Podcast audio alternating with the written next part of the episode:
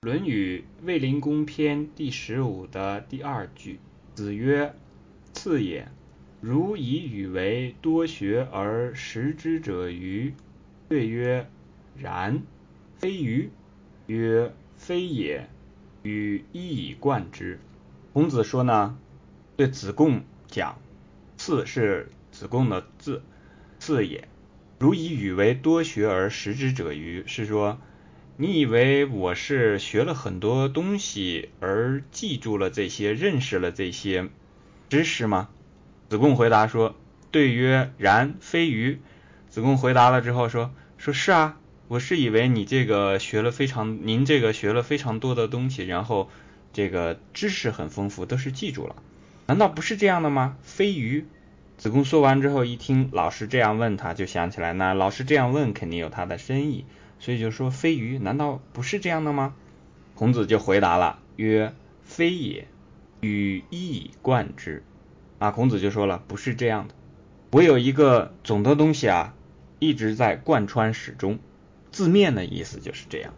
那其实我们一读这一句呢，就会想起来另外的一个一以贯之。这个一以贯之是什么时候讲的呢？是在《论语》的里仁篇。孔子说了，子曰：深乎！吾道一以贯之。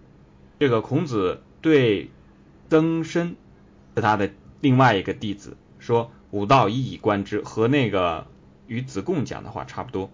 曾子呢就说：“曾子曰：为。”曾子就说：“啊，是的。”子出，孔子就出去了。门人问曰：“何谓也？”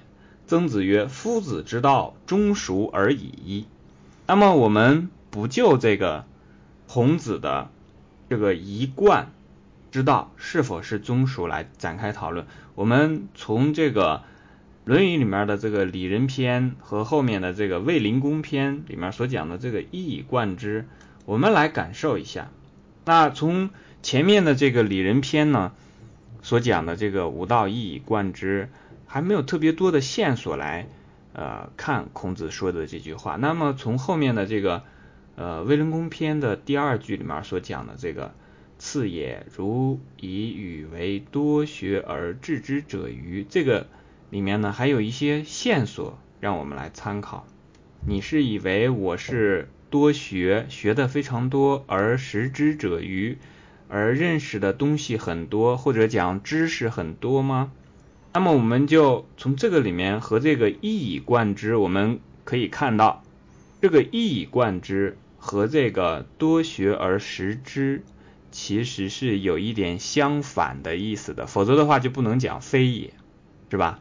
那多学而识之，其实指的是什么？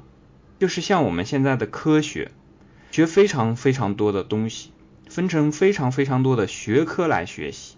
那么这个分成很多的科目的来学习，然后学习大量的知识，把这些知识。明白了，认识了，难道和这个孔子的学习和孔子的这个一以贯之之道是相悖的吗？那从这个话里面来看，其实是有一些相悖的内容在。那我们可以慢慢的去参究一下这个一以贯之，这个一是什么意思？实际上我们想多了之后，对这个《论语》看的多了之后，对中国的文化了解多了之后，就会。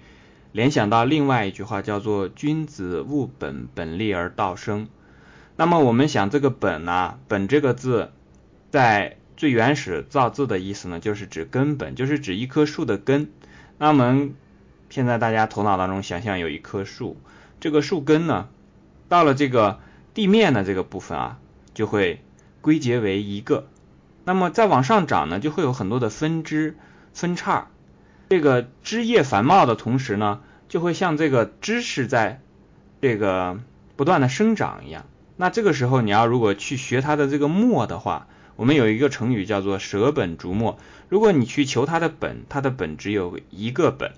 那如果你去逐它的末的话呢，它这个末呢就会有非常多枝叶的这个末啊，一直这个早上去的话，它就会有无穷多的这个数不清的。